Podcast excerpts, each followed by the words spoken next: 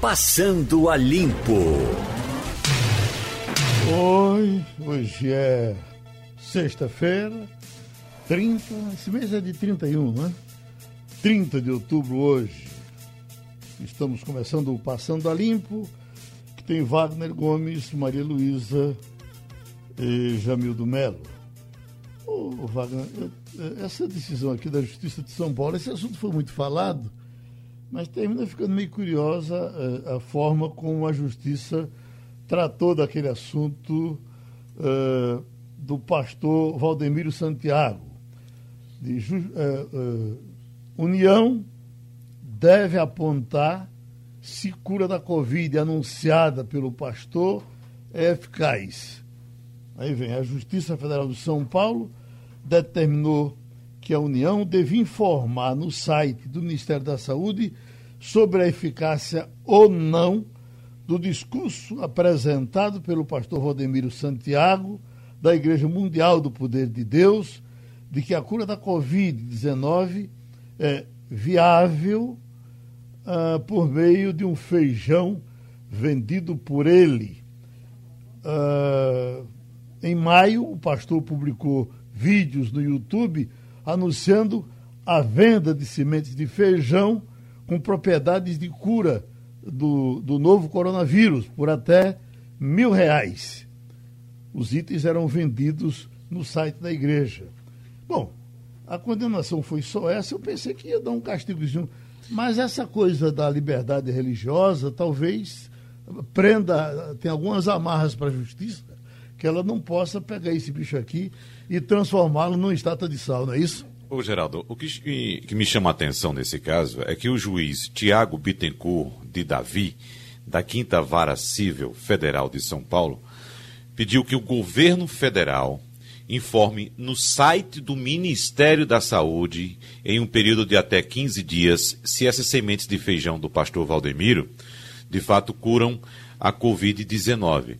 E aí agora eu estou com o pé atrás, Geraldo, porque qual vai ser a posição do Ministério da Saúde, entendeu? Eu sei. O que é que o Ministério da Saúde vai dizer agora?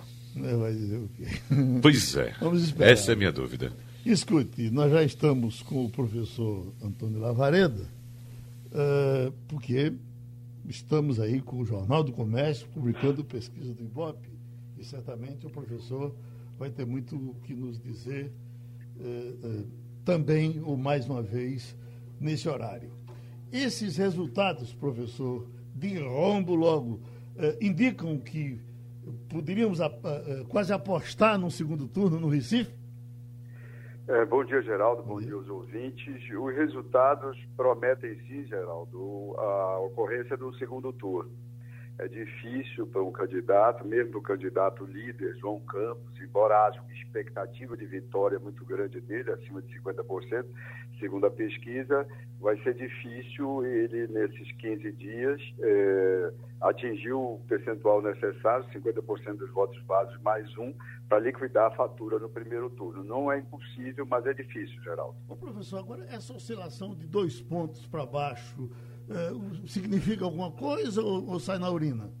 Segundo o Instituto, isso é margem de erro, Geraldo. E aí é sempre importante dar uma olhada, quando você tem essas oscilações, se ocorreu mesmo na intenção de voto espontânea.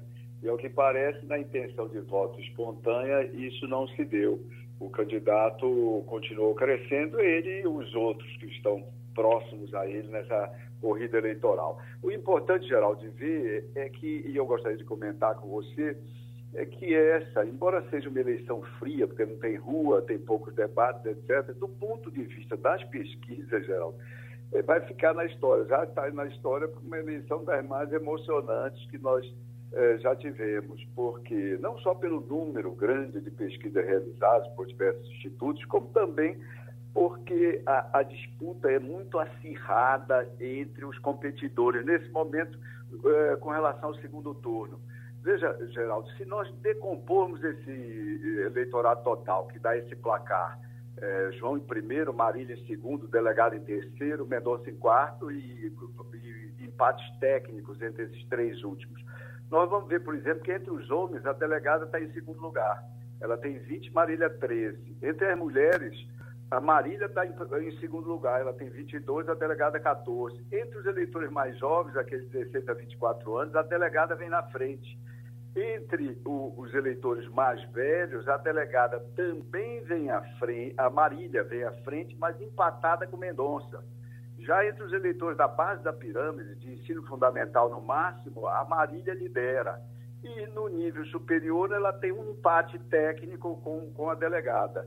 Então, esses números das pesquisas, Geraldo, eles podem e provavelmente vão mudar. Nós estamos, nós estamos assistindo um cenário parecido, como eu comentei segunda-feira com você, com as eleições de 2012, as eleições de 1992 e de 1985, quando nós tivemos viradas importantes na reta final. Eu acredito, Geraldo, até que entre o resultado das últimas pesquisas anunciadas no sábado à noite e o resultado fechado das urnas, os eleitores vão assistir mudanças. Jamildo Melo?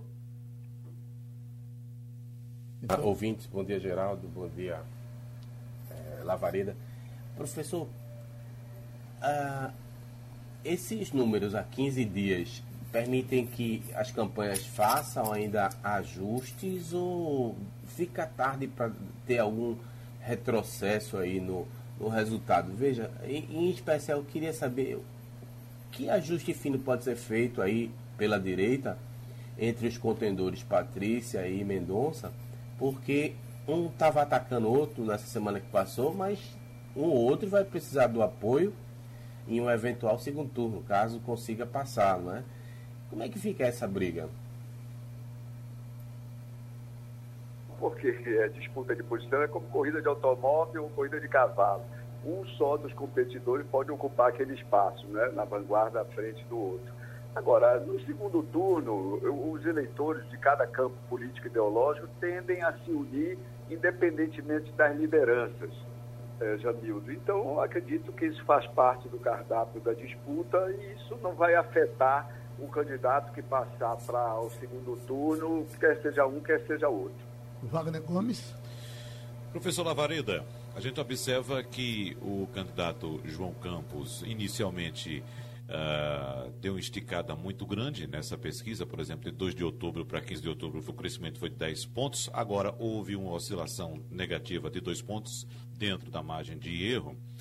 Mas a gente percebe que o candidato foi buscar esses votos dessa oscilação positiva inicial, professor, lá na, digamos, no reservatório dos indecisos. Né? O candidato João Campos aparentemente não tira votos de forma substancial dos principais concorrentes dele, que ficam os concorrentes, no caso, uh, e a gente percebe trocando votos entre si.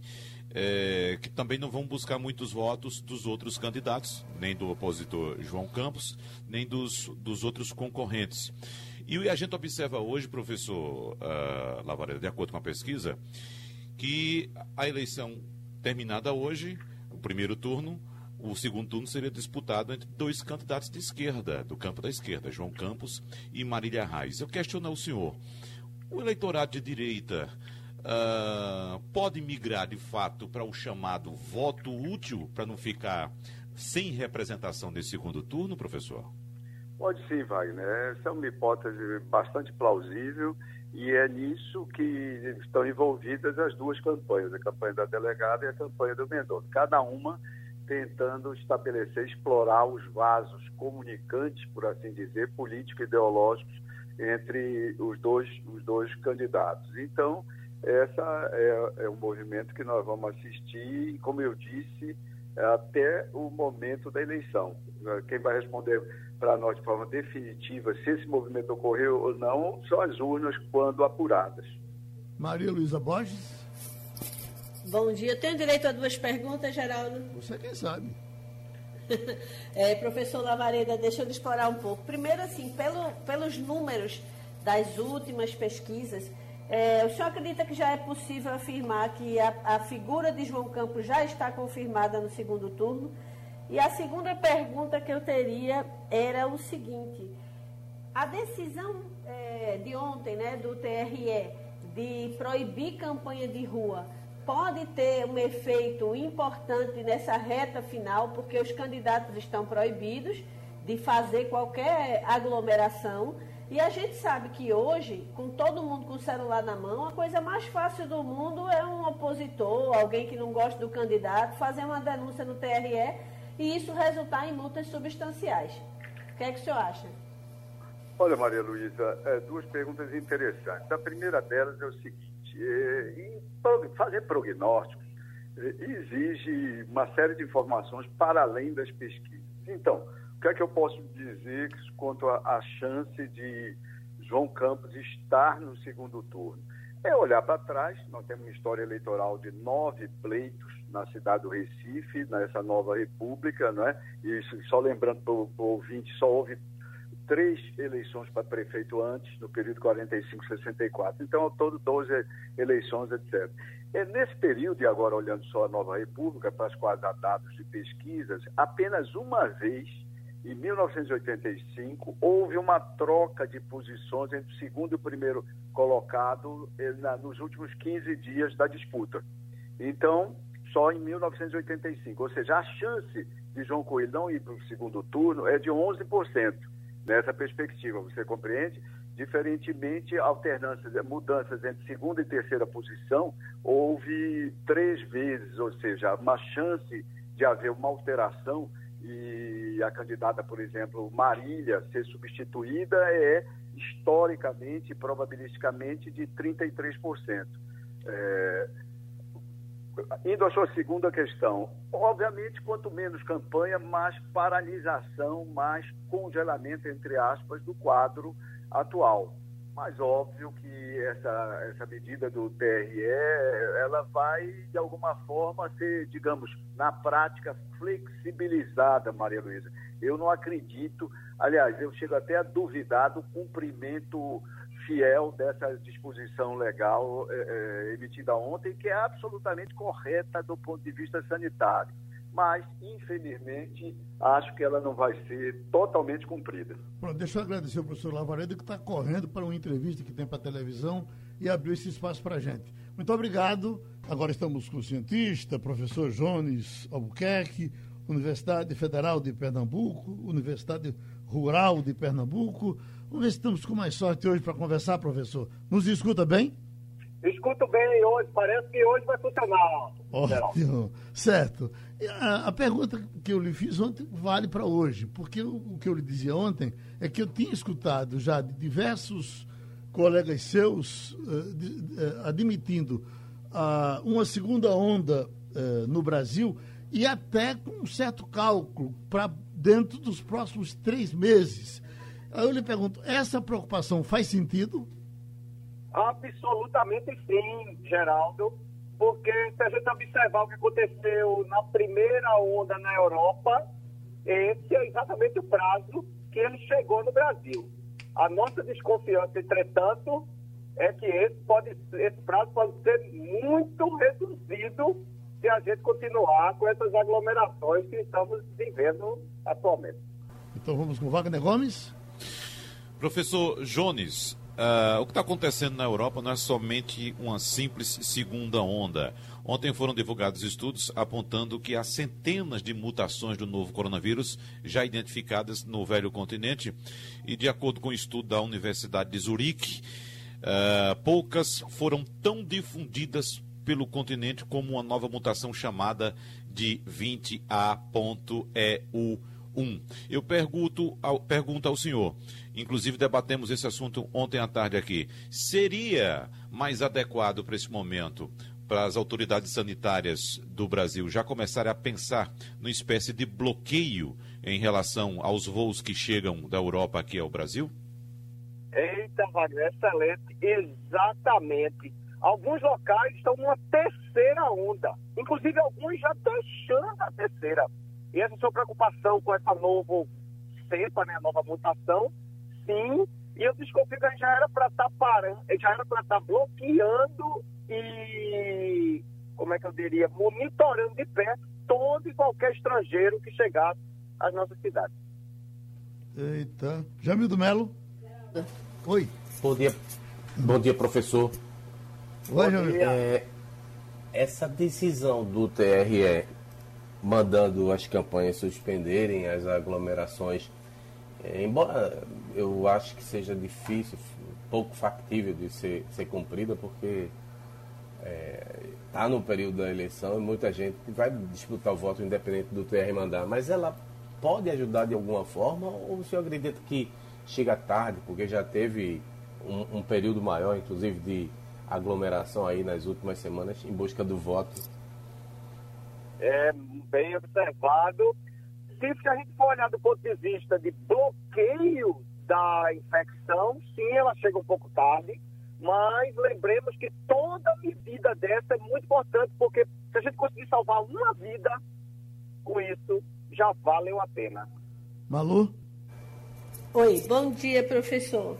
É, a gente viu ontem o governo anunciar que a partir do dia 10 as escolas estão, é, as escolas privadas né, estão liberadas para voltar à aula, inclusive com os alunos menores. É, é, a gente entende que existe o risco, mas a gente também está vendo aqui em Pernambuco é, notícias sobre fechamentos de colégios tradicionais, porque perderam muitos alunos, a inadimplência cresceu muito, eles não conseguiram continuar com a operação. Como conseguir um equilíbrio entre é, prevenção, no caso, liberar totalmente é uma estratégia arriscada nesse momento, e por outro lado, como conseguir fazer com que as operações sobrevivam a esse momento tão, tão delicado? Isso, bem, bem observado. Inclusive, esse fenômeno de fechamento de escolas é um fenômeno mundial. A gente está entrando num novo mundo a escola no padrão que a gente tem hoje, que é uma sala aglo é, a, com a aglomeração de indivíduos em torno de um mestre, esse modelo não parece sobreviver ao novo mundo, não. E a gente vai ter que se reconstruir totalmente. O exercício pode ser começado agora ou pode ser mais radical ainda mais para frente. Professor, tem algum estudo com relação ao que acontece nas praias? Uma aglomeração fantástica. Agora, água salgada, vento, sol. Isso eh, tem, tem um estudo que diga, olha, não está acontecendo, só não desgraçou tudo porque o ambiente é aberto e tem essas, e, e tem essas credenciais.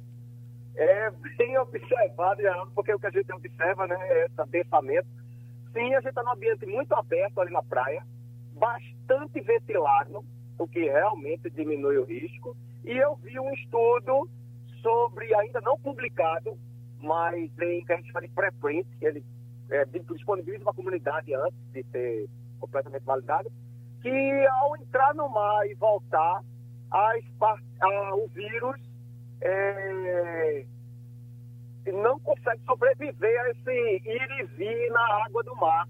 Parece.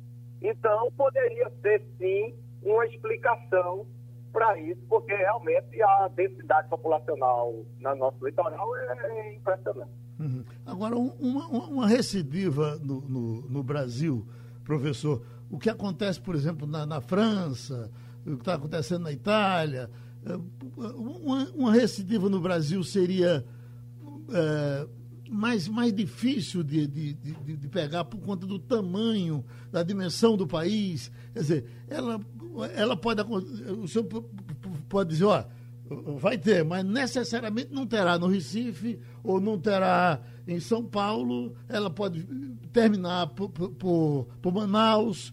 O senhor está me entendendo, né? Você fazer uma, uma segunda residência? Uma, uma, uma segunda onda. Isso, isso. Aí você está corretíssimo. A gente não consegue medir nesse grão no Brasil. Infelizmente. E a gente está sem uma resposta organizada e em bloco no país. Por isso que chama-se pandemia. E a gente mostrou com o nosso país, que vai completar agora esse fim de semana, se continuar com essas taxas que tem, 160 mil óbitos. Uhum. Ou seja, isso mostrou, a gente é sexto no mundo em letalidade por milhão de habitantes. Sim. E a gente tem 212 milhões. Uhum. Ou seja, tudo isso está nos mostrando que essa estratégia de tentar fatiar a solução não está funcionando. Sim. Então, deixa eu ver. Quem chamou o Jamildo foi? Sim, sim.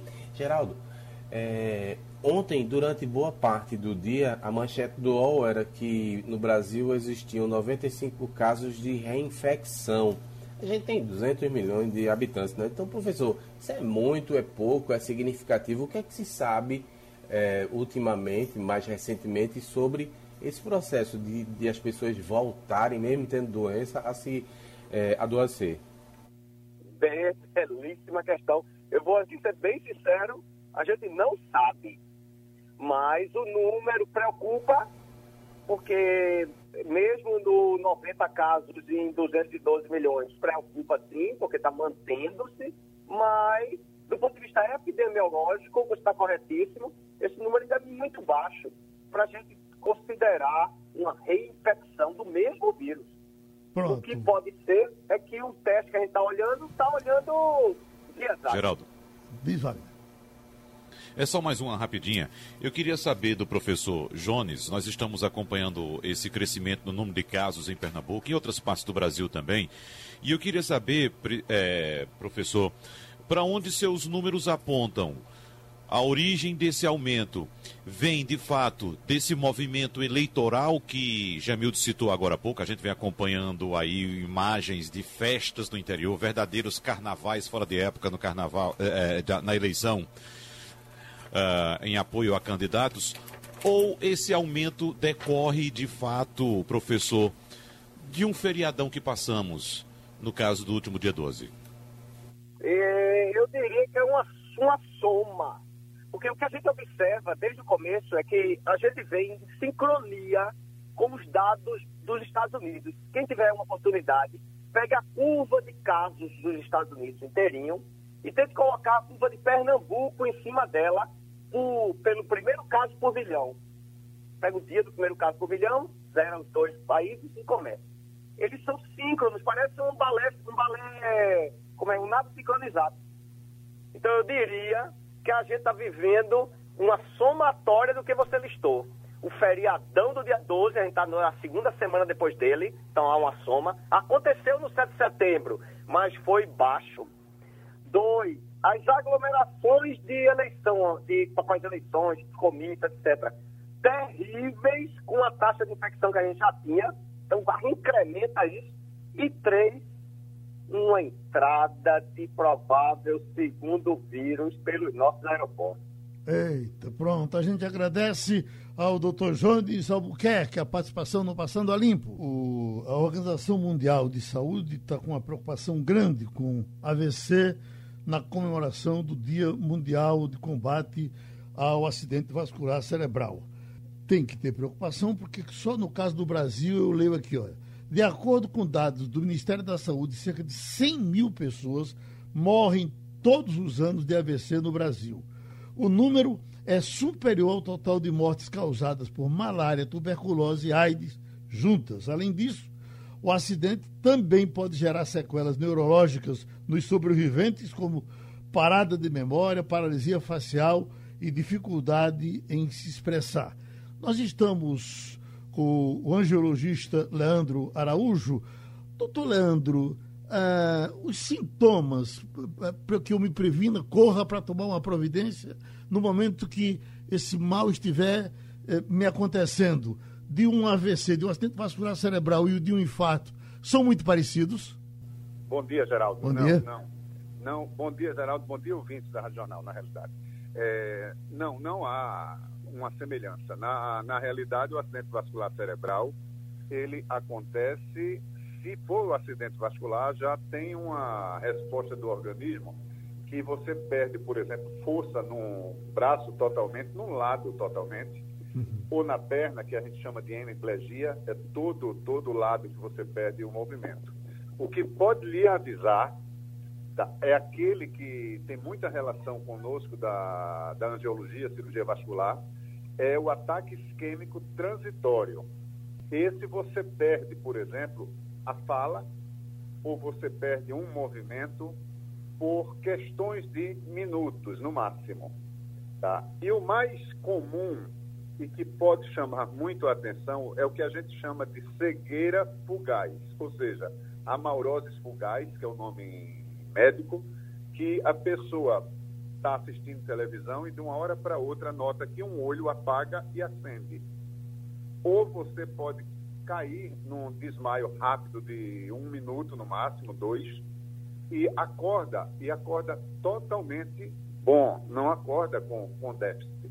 Às vezes você acorda falando com dificuldade, mas aquilo passa muito pouco tempo.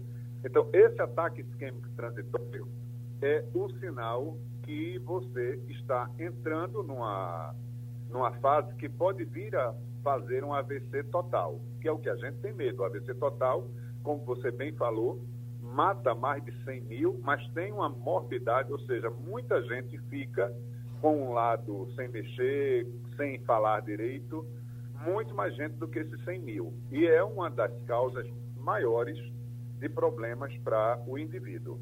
Ah, na, Eu na... acho que deu para entender. Sim, na, na, na, entrega de cadeira de rodas aqui, doutor Leandro, o que eu, eu observo é que ele é quase 80% de acidente vascular cerebral, mesmo com as motos, com tudo que tem de ruim por aí. Mas quando a gente pergunta ao, ao, ao paciente, a, a quem está lá, em geral, foi um acidente vascular cerebral. Isso nos surpreende. Aham. Isso, é exatamente o que eu falei. Você falou em 100 mil mortes, uhum. mas a gente tem muita gente que fica, vamos dizer, sem função por conta do acidente vascular cerebral. Uhum. Ele ficou hemiplégico, ele ficou com um lado todo, vamos botar entre aspas, morto. Ele não consegue mais andar, ele não consegue mais mexer aquele lado. E isso, isso causa um problema seríssimo, não é? Tem muitos pacientes que a gente fala, olha, você tem um problema aí na carótida, pode embolizar e tem um acidente vascular cerebral. Ele faz, ah, doutor, eu prefiro morrer. E tem muita gente que prefere morrer do que ficar inválido com um acidente vascular cerebral. Não é minha opinião, porque essa pessoa ainda está vivo e participa de família e de tudo. Uhum. Não é? Eu acho que é muito importante você ter aquela pessoa com você viva. E pós-acidente vascular cerebral, o cérebro continua funcionando, o seu, é, você tem tudo, você é consciente, tá? Uhum. Mas tem muita gente em cadeira de roda por conta do acidente vascular cerebral. Maria Luísa? É, bom dia, doutor. Eu queria saber um pouco sobre a recuperação. A gente sabe que dependendo da extensão do acidente, essas pessoas ficam com sequelas permanentes e algumas delas extremamente debilitantes. Quando isso acontece numa família de baixa renda, praticamente o doente é condenado a passar o resto da vida numa cama, é, é, numa situação extremamente precária. O que, é que pode ser feito? Que tipo de suporte pode ser dado pela família, pela área médica, para tentar melhorar a condição de vida? Porque, como o senhor disse, o cérebro está ali, está vivo, a pessoa, inclusive, muitas vezes continua é, é, fazendo reconexões que podem minorar algumas sequelas. Qual é a melhor forma de abordar, é, é entendendo, claro, que em algumas famílias esses doentes se tornam uma, um mega desafio de, de como cuidar, né? É, foi muito bem, foi muito bem dito por você. Exatamente o que acontece. A gente tem que lembrar, inclusive, que tem alguns que têm um acidente vascular cerebral em que ele fica consciente e não mexe absolutamente mais nada, nem fala, nem se comunica. E ele é consciente. Então, esse é o pior caso que tem, que é aquele, aquele paciente que você, às vezes, está conversando com ele, a família conversando com ele, ele chega a chorar, ele chega a, a mostrar emoções, e ele mostra emoções, mas não consegue mexer. A, a melhor maneira de você lidar com o acidente vascular cerebral depois dele instalado é fisioterapia. É, infelizmente, a gente não tem uma saúde pública, como você falou, que a pessoa que tem uma renda baixa não tem acesso à fisioterapia.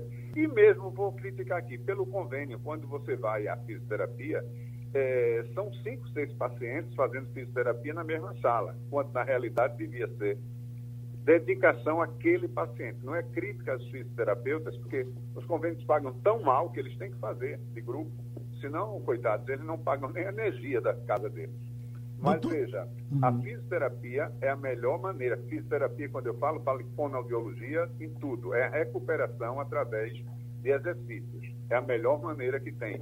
Daí que a gente tem a fama do Sara Kubitschek lá em, em Brasília, que todo mundo conhece o nome desse hospital, porque eles têm realmente um serviço de fisioterapia fantástico. Nós devíamos ter aqui em todos os hospitais públicos esse serviço. Alguns hospitais têm um serviço muito bom. Eu admiro muito os fisioterapeutas que trabalham no serviço público se dedicam muito.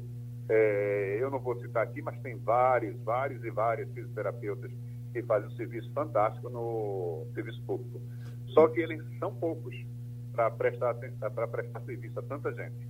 Ok? Doutor, doutor Leandro, o, o, o, a insuficiência cardíaca, cardíaca pela, pelo nome, é, o coração trabalha mal. Ela me leva mais a um, a um infarto ou me leva mais a um acidente vascular cerebral? ela leva mais, Geraldo, a insuficiência cardíaca leva mais a edema agudo de pulmão. Uhum. Que na realidade a insuficiência cardíaca é um coração, que todo mundo sabe que o coração é um músculo. Aquele músculo sofreu uma perda de músculo e aquele músculo, sem trabalhar, sobrecarrega o resto da musculatura boa. Quando sobrecarrega, aquele músculo, musculação vai ter que trabalhar mais e o coração cresce e perde a força. Quando ele perde a força, ele deixa de bombear. Quando ele deixa, a primeira coisa que sofre é exatamente o pulmão, porque ele vai fazer com que entre insuficiência também naquele. Ele leva um edema agudo, ele leva um extravasamento de líquido para o pulmão. Ele pode levar AVC? Pode sim, porque a pessoa pode ter um, um hipofluxo lá em cima e ter um AVC. Mas veja, a insuficiência cardíaca, para o pessoal entender melhor, é, vamos dizer, você tem um Jeep, 10 pessoas empurram ele fácil. Se você tirar duas pessoas, as oito vão fazer mais força. Uhum. Então, os oito vão cansar antes do que os dez, entendeu? Uhum. Então, o coração entra em insuficiência por falta realmente daquela musculatura que foi perdida durante o infarto. Que é uma coisa que hoje acontece bem menos, porque quando a pessoa tem um infarto do miocárdio hoje, você agride ele no hospital, agride num bom sentido, faz o exame, consegue desobstruir, tirar aquele trombo, aquele coágulo, botar lá um estente e salvar aquela área muscular que podia ter sido perdida. Tá certo? Ok. Wagner Gomes? Doutor, a Oi. gente sabe os, os problemas, as questões de risco, os fatores de risco para, para um AVC, como por exemplo, pressão alta, falta Isso. de atividade física, alimentação uh, desregrada, gorda. uma alimentação. Gorda. Exatamente, gorda. Mas uh, vamos supor, um, um, indivíduo que seja praticante de esportes, que tenha a saúde toda em ordem, é, é, que não tenha pressão alta, que tenha uma alimentação controlada, saudável, ele pode sofrer também um AVC de repente, doutor? Pode, Wagner. Veja, na realidade, nós nós temos vários exames que a gente pode fazer no paciente e, e no outro dia ou no mesmo dia ele tem um problema sério. Na, você tem espasmos arteriais e artérias normais, que aquilo dali leva menos sangue pode causar um AVC. Você pode ter uma lesão, como eu falei, de carótida, que ele tem simplesmente um estreitamento de 10%, mas ali liberar um coágulo e fazer um AVC. Como você falou, eu posso ter hipertensão controlada, tomo um remédio, sou absolutamente controlado, mas por um motivo inexplicável eu tenho um pico hipertensivo e aquele pico me leva a ter um AVC. Então pode, pode sim, mas é, chama atenção que se você fizer seus exames sempre regulares, a possibilidade de você ter é bem menor do que aquela pessoa que nunca faz. Tá certo? Então, recomendo sim que todo mundo faça. Além do que, veja, muita gente que come gordura não tem doença arterial por genética favorável e muita gente que não come nada tem doença arterial por genética desfavorável. Isso é uma coisa que a gente sabe que acontece. E a velha história, fiz tudo hoje no médico, quando saí, morri. Todo mundo conhece esse tipo de história que acontece no mundo todo, não é verdade? Então tá certo. A gente dá um abraço do doutor Leandro Araújo pela sua participação aqui no Passando a Limpo. O doutor Gil Brasileiro é especialista em administração de saúde pública. Uh, vamos ver se consegue ter um, uma, uma conversinha com ele. Nos escuta bem, doutor Gil? Bom dia, Geraldo. Ótimo. Escute, doutor Gil, essa, esse rolo todo que está acontecendo uh, com o presidente eh, retroagindo com relação a uma, um chamado estudo de privatização do SUS, e ele já disse que não, o ministro da, da, uh, da Economia disse que seria uma barbaridade se pensasse nisso, foi uma, uma coisa que não foi bem dita.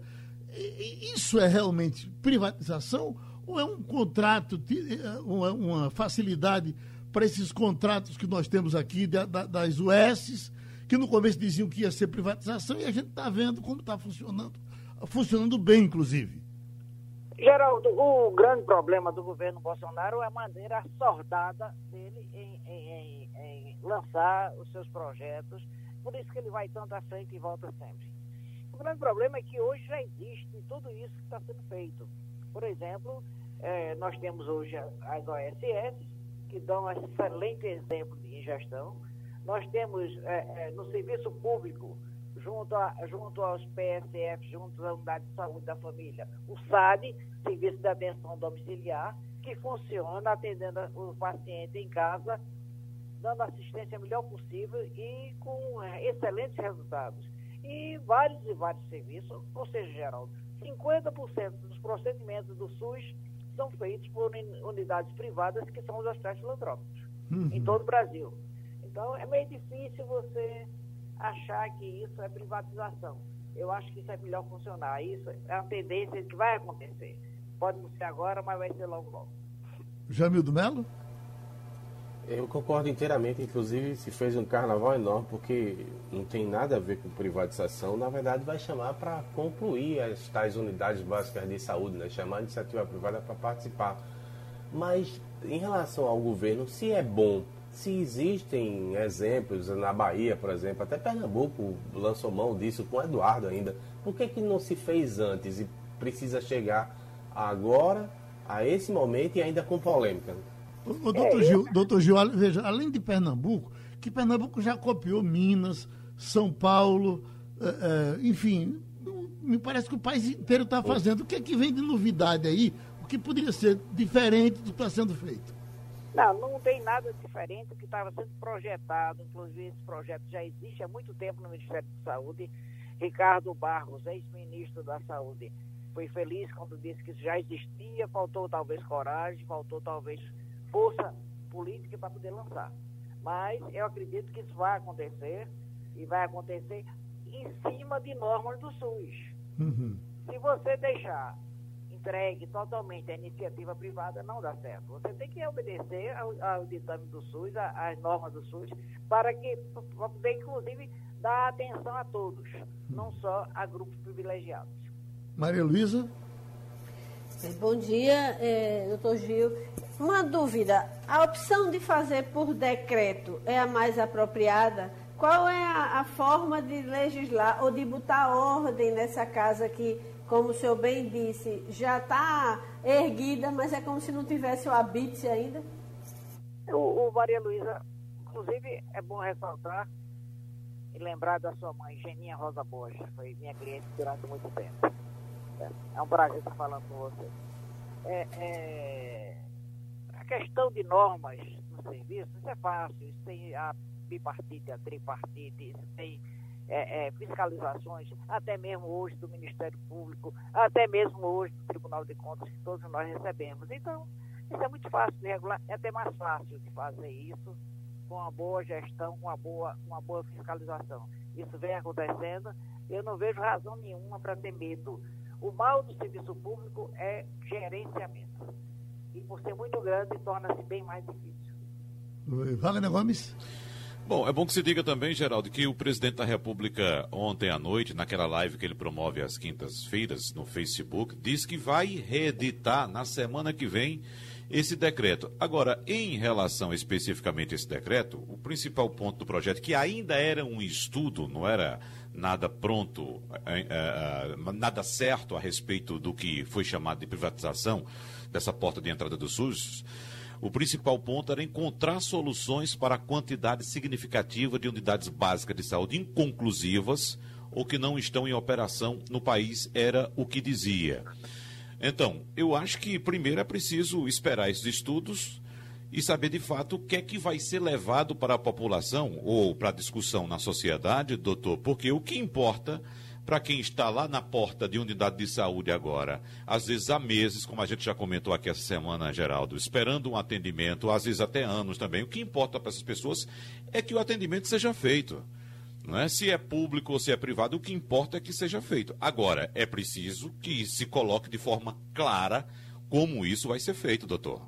Exatamente, Wagner. Você imagine que em São Paulo tem várias e várias propostas, propostas não, é, é, é, exitosas, propostas exitosas acontecendo quando a, a, os serviços privados, seja lá qual for, hoje em dia você tem várias e várias entidades privadas isentas de impostos. Vamos beneficiar o povo com, com, com esse benefício que eles têm. Então você vê eles constroem a unidade, eles administram a unidade e funciona muito bem. São Paulo tem muitos exemplos exitosos disso. Pronto, a gente agradece ao doutor Gil, brasileiro, especialista em saúde pública, e vai seguindo ainda com o Passando a Limpo. Se eu perguntar a você, Geraldo? se eu perguntar, oi. Até eu mais. Uma, uma lembrança importante que, como o professor Lavareda passou é, é, por aqui, mas estava com outro compromisso, a gente não pôde abordar. A gente está sem campanha de rua, mas a gente vai ter uma ótima oportunidade dos eleitores recifenses de acompanhar o único confronto face a face de Pernambuco aqui na TV Jornal. Sim. Eu acho que é importante a gente frisar, porque vão estar sete candidatos, os quatro que estão dominando as intenções de voto, porque os demais não são muito representativos, mas também outros três que estão, é, que têm representação no Congresso e a legislação é, é, pede que estejam presentes. É, acho que dia 10, quem não, não formou opinião ainda vai ter uma oportunidade muito importante de ver confronto. Porque o que a gente tem visto todas as, as demais emissoras fazer são sabatinas, que você deixa o candidato praticamente falando sozinho. É, é, mas um contra o outro, face a face. Acho que o nosso é, telespectador, aqueles que seguem os veículos do Sistema Jornal do Comércio, não podem perder dia 10. É, a partir aqui 10 e meia da manhã a gente vai estar tá, é, nos preparativos, entrando no ar. É um horário, é, é, você pega uma parte do horário do almoço, que significa que a pessoa pode talvez dedicar uma atenção. Acho importante as pessoas se pautarem aí. Dia 10, TV Jornal está trazendo todos os candidatos do Recife. A exemplo do que a Rádio Jornal já fez nas principais cidades do interior. Né?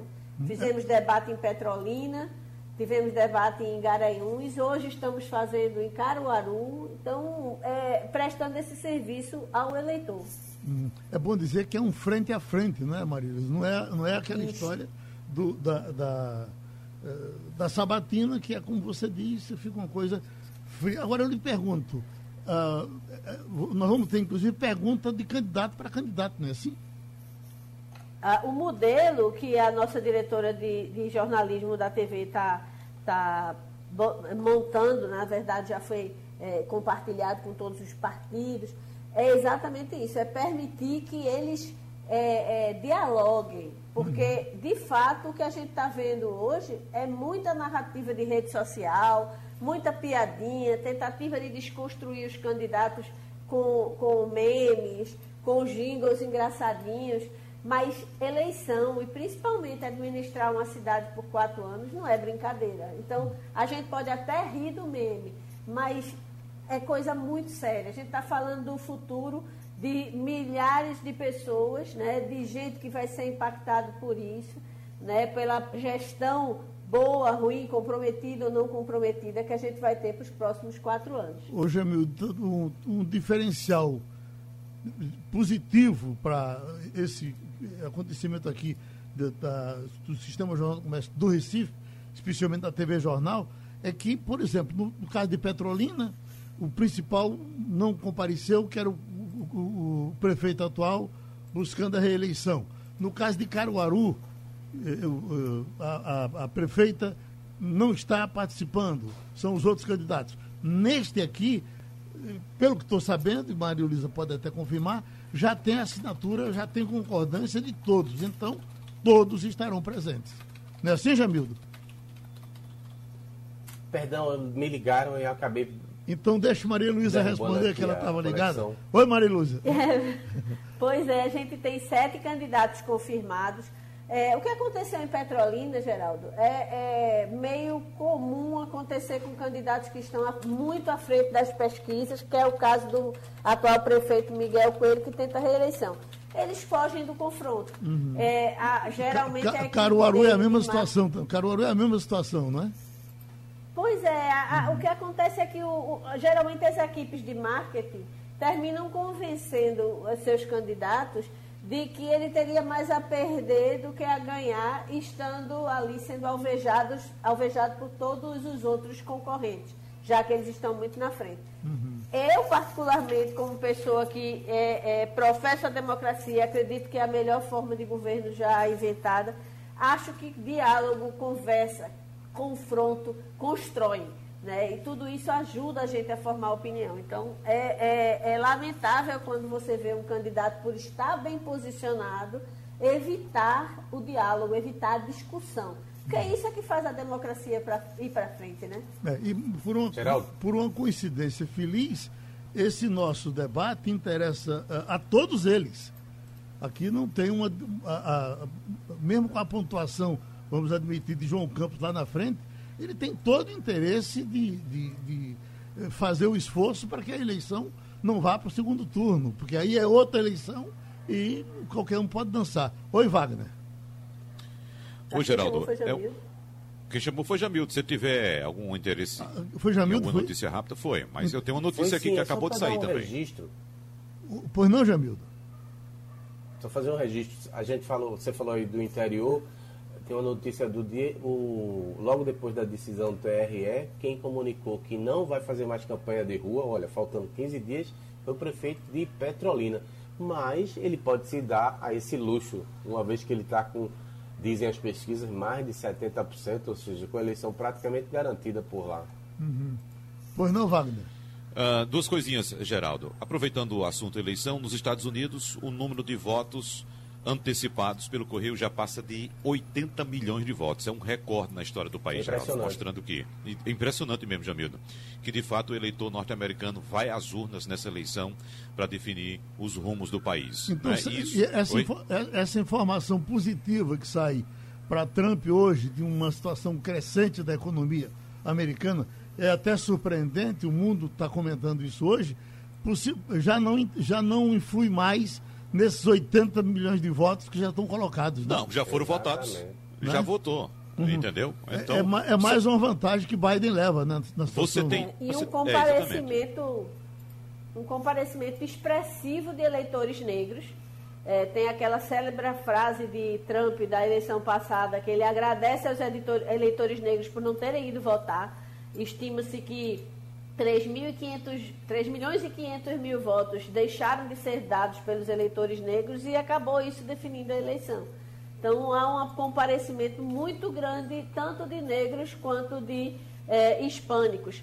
Eh, hoje sai uma pesquisa dizendo que 75% dos eleitores de origem brasileira vão votar em Joe Biden.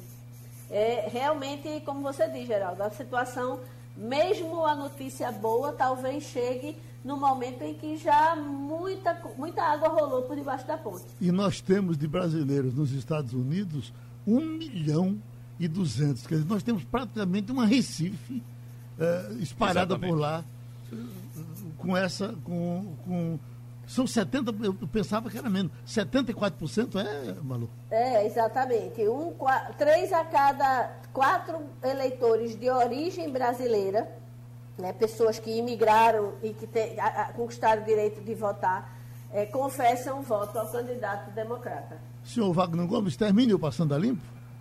Então, acabou passando a limpo. Acabou não, pô, terminou. Quando acaba não tem Terminou. mais. acabou essa semana, Um segunda-feira. gente- abraço. Passando a Limpo.